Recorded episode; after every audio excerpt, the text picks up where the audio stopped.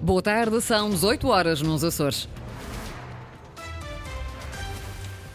Vamos conhecer os títulos desta edição.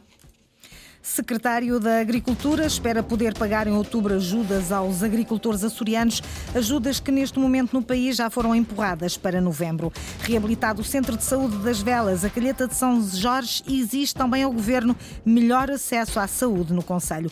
Apostada em chegar à fase de grupos da Eurocup, a equipa feminina de basquetebol da União Esportiva vai ter de recuperar em casa. Esta tarde perdeu na Turquia frente ao Antália por uma diferença de 17 pontos. Quanto às temperaturas máximas para amanhã, previstas Santa Cruz das Flores e Angra 24 graus, Horta e Ponta Delgada 25 graus. Avançamos agora com as notícias da região, edição das 18 horas, com a jornalista Margarida Praira.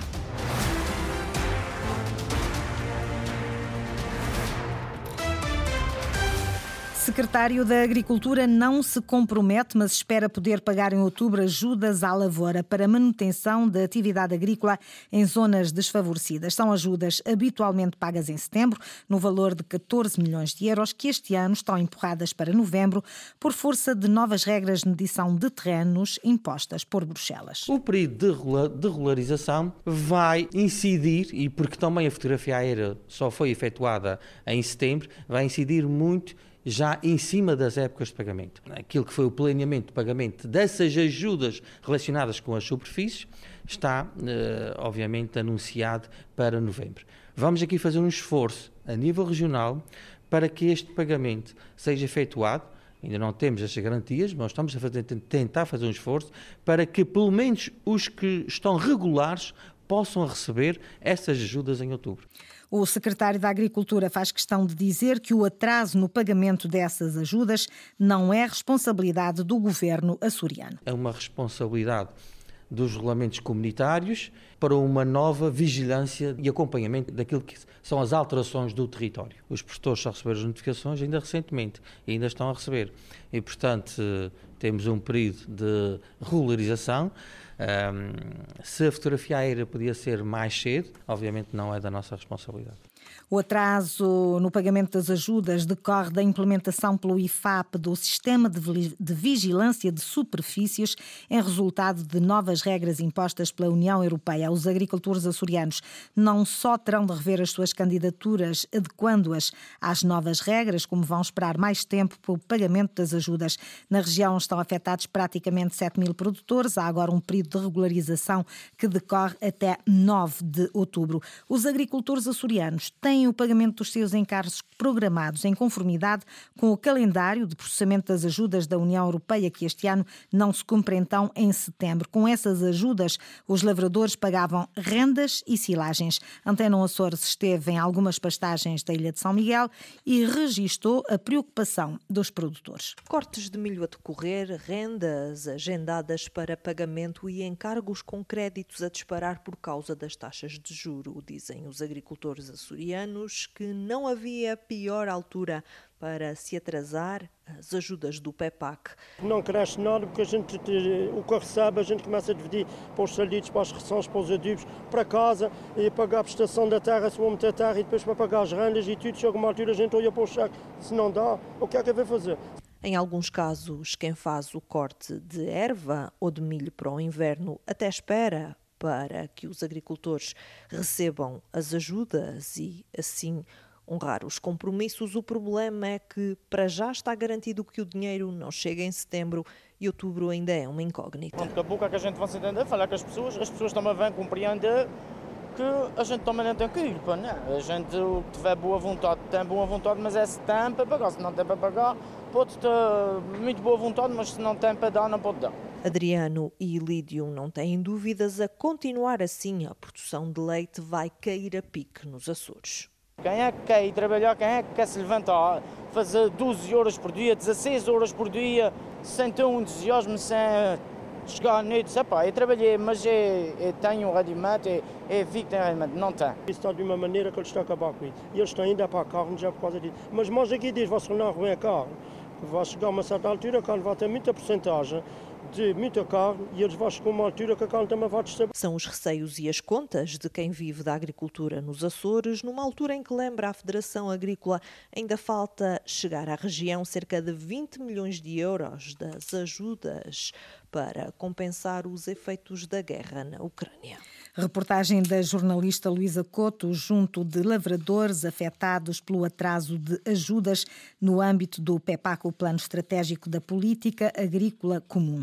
A obra foi inaugurada hoje, custou 3 milhões e meio de euros a reabilitação do Centro de Saúde das Velas, em São Jorge. Francisco Fonseca, presidente do Conselho de Administração da Unidade de Saúde Ilha, explica as valências que foram remodeladas para dar melhor resposta aos doentes. Destaca-se a reorganização funcional da Unidade Básica de Urgência, da Unidade de Internamento, bem como do Laboratório de Análises Clínicas. Passaremos também a dispor de novos equipamentos básicos para emergência médica e imagiologia, uma nova rede de telecomunicações e novos equipamentos informáticos, assim como capacidade para receber e realizar diversos procedimentos clínicos de âmbito intra-hospitalar.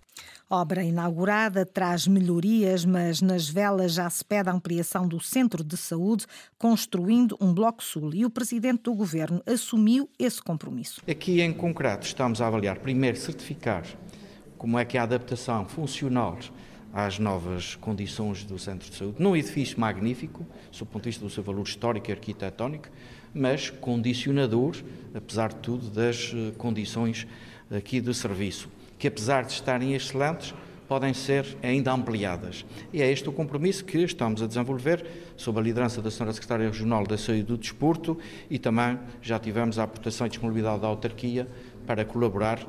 Já ao pedido de mais camas para cuidados continuados, o presidente do governo não se compromete. Como se vê, nós temos que também projetar aquelas outras áreas que importa melhorar e que são significativas na vida dos açorianos os cuidados eh, continuados, cuidados paliativos e a boa cooperação entre a oferta pública e a oferta social. Não há um problema grave. O que queremos é aperfeiçoar. Esta governação tem sido muito submetida a correr atrás do prejuízo.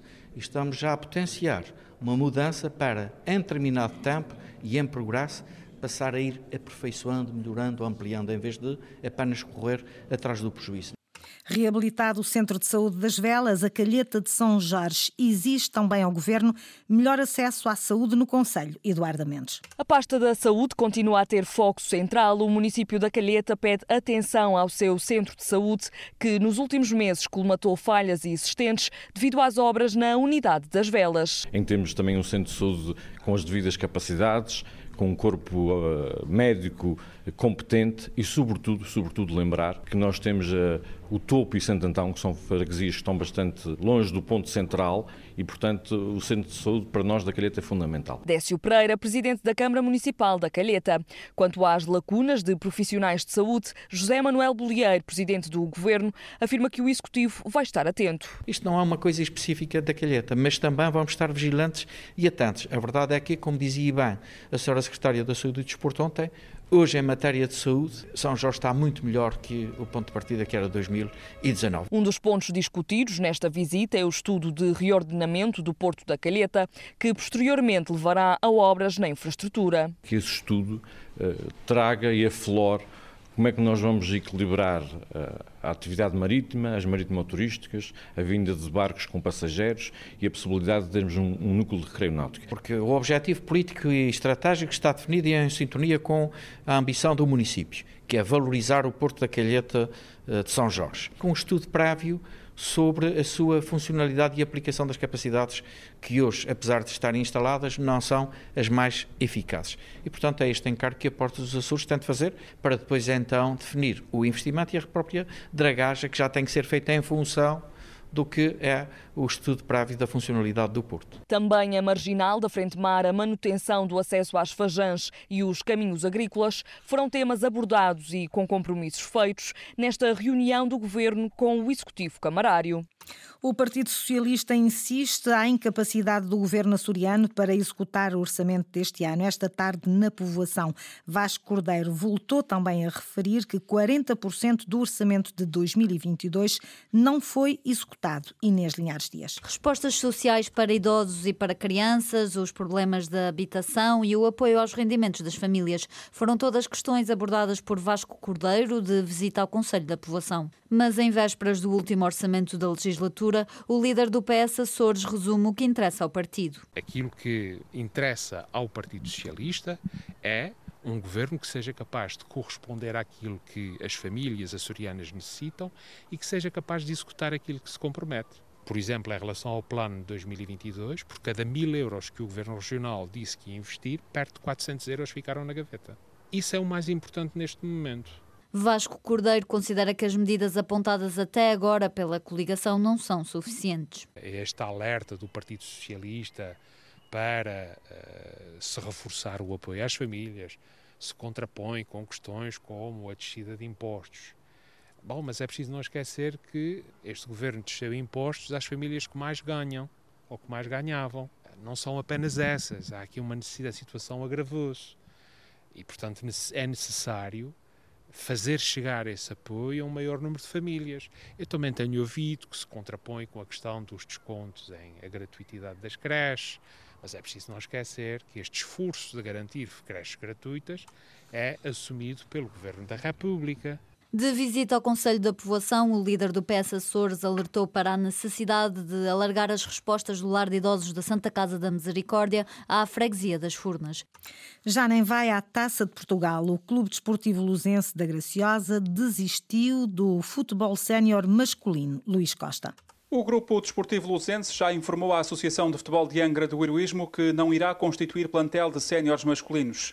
Ainda foi anunciado o regresso do treinador Luís Ferreira e foi marcado o primeiro treino para a passada segunda-feira. No entanto, exigências dos jogadores que o clube não pode comportar estarão na base desta decisão que empobrece o futebol graciosense. Neste sentido, o Luzense também já comunicou à Federação Portuguesa de Futebol a sua desistência da Taça de Portugal. O campeão da Associação de Futebol de Angra do Heroísmo tinha ficado isento na primeira eliminatória e recebia o Camacha na quarta-feira da próxima semana. O Clube da Freguesia da Luz pretende manter a formação, ficando o campeonato de séniores reduzido às equipas do Graciosa Futebol Clube e Marítimo.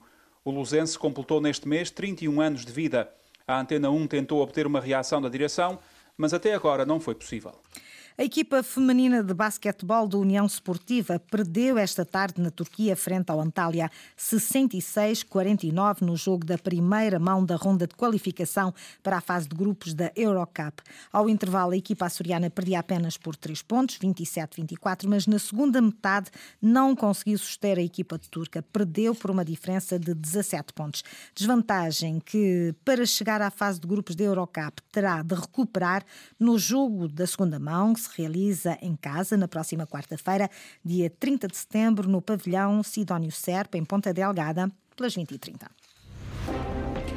Foram as notícias da região, edição das 18 horas, com jornalista Margarida Praira. Recordo que as notícias estão em permanência em acores.rtp e também no Facebook da Antena Açores.